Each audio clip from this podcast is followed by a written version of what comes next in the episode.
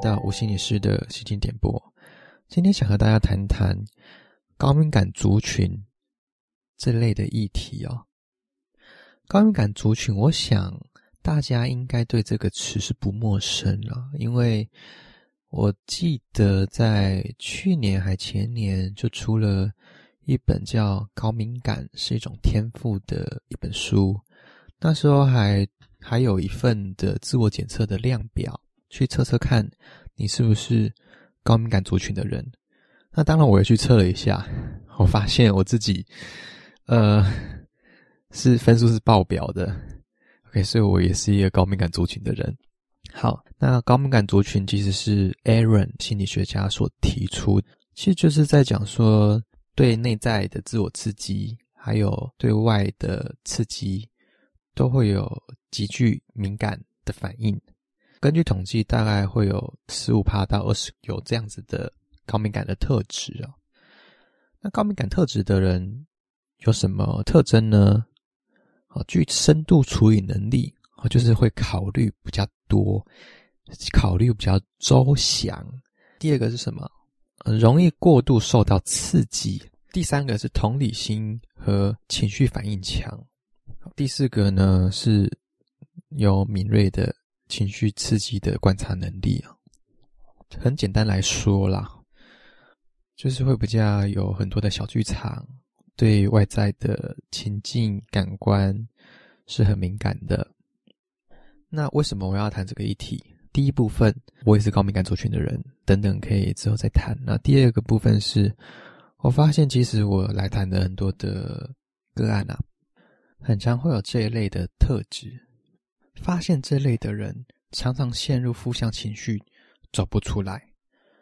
他们是什么状况呢？我用一个比喻哦，就是丑小鸭里面的一个天鹅。呃，我并不是说有贬义的意思，好，应该就是说他在一个情境里面，但是跟别人不一样，他感受到跟别人不一样的刺激，但是呢，别人可能神经比较大条，都会告诉他啊，你想太多了。或是有什么好敏感的，有什么好陷入情绪里面的？得到这样子回应的人呢？因为大家都没有像他一样很敏感啊，对情绪感受非常的强烈啊，所以反过来会指责自己：为什么我不能跟大家一样？为什么我没有办法放下？为什么我会陷入这样子负向情绪里面？反而会造成一个他没办法走出来原因，因为他在做自我责备。通常哦，我遇到这一类的人，我都会怎么跟他说？我都很明确的鼓励他：你是一个敏感的人啊，请把它视作你的天赋，因为你可以看到别人看不到的风景，你可以感知到别人感知不到的事物，而且因为你的敏感而更有同理心。更能愿意去帮助别人。我通常会这样子去鼓励我的个案，但是我想回过头来，先来谈谈为什么会有高敏感族群这一类的人产生呢？其实第一部分当然是天生，有些人天生就是敏感。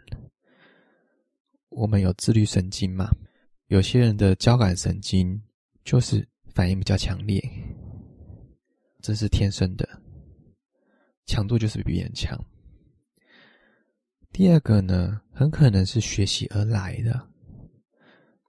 或许他在过去的童年经验里面，需要随时开启自己的感官，一直很注意周围的线索，自己才可以在这个家生存下来。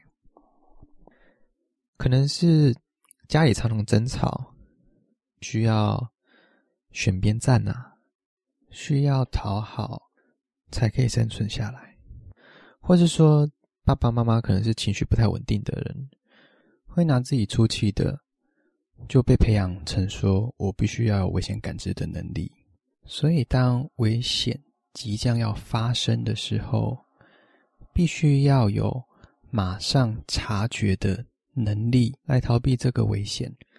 这类的能力就是从从小培养而来的。到了长大以后呢，仍然会对人际很敏感，情绪很敏感。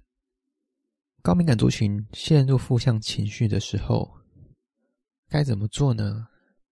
在心理学上有一个矛盾的改变理论：当你越不喜欢现在的状态，越想赶快让自己改变，越改变不了。但是你不去用力的去改变的话，哎，事情就真的改变了。这个理论很矛盾，因为它就叫矛盾的改变理论嘛。可是深入去想一下，其实这个还蛮好理解的啊。有一句话是这样讲：你没有提起，哪来的放下呢？你没有去处理，去认识到自己的情绪，认识到自己刺激，你怎么有办法把它抛开呢？因为你没有正视它啊。所以第一步，先从感官开始，慢慢去练习自己接受到的感受，去感受它。如果你焦虑，如果你感受到心情不好，感到感受到很不舒服，不要马上的抛开，请承认它的存在。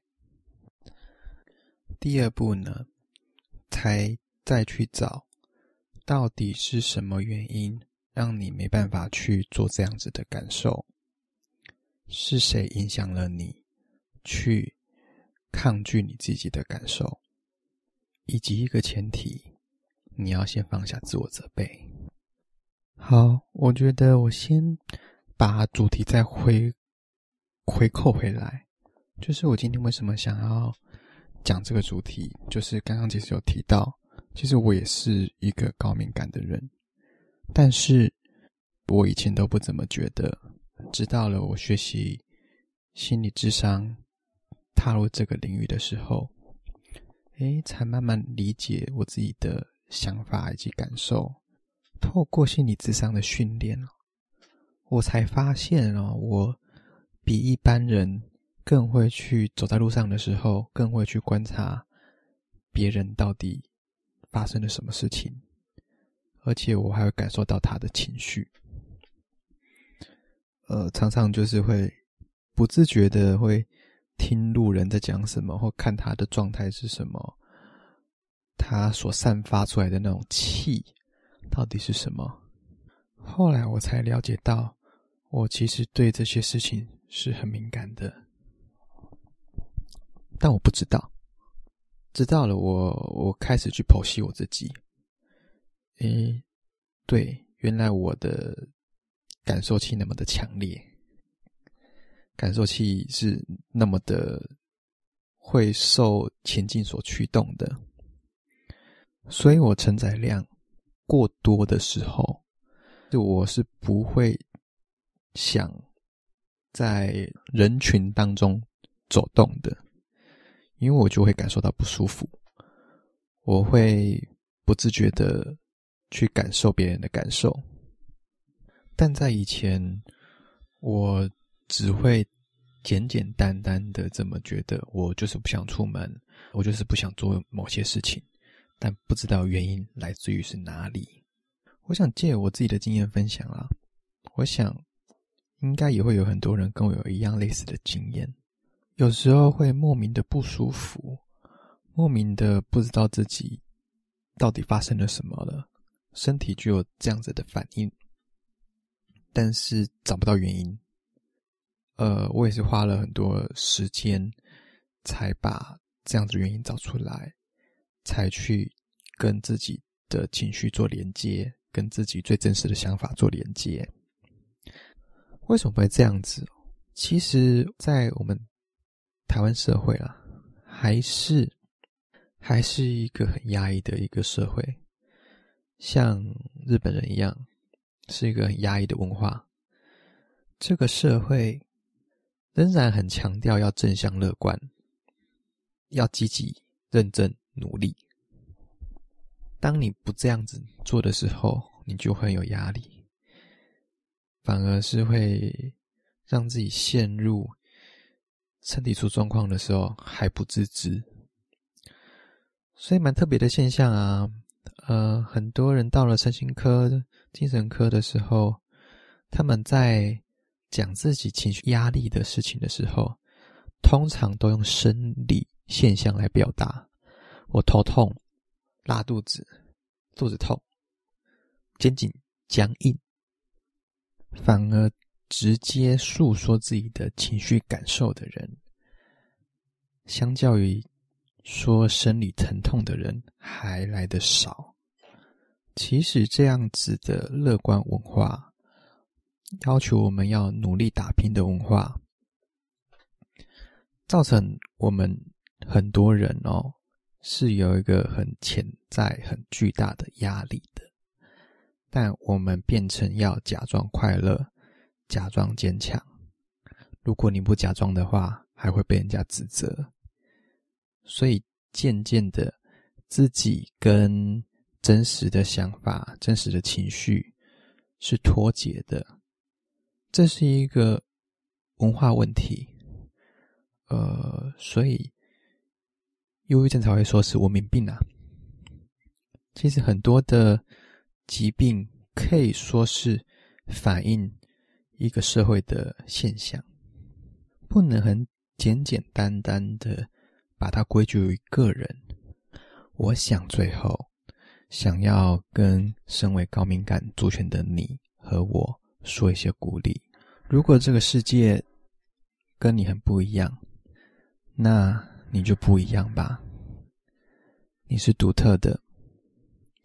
你所有的天赋，绝对可以造就你更棒的生活，让你更有创造力，让你有不一样的色彩。我是吴心理师，我们下次见。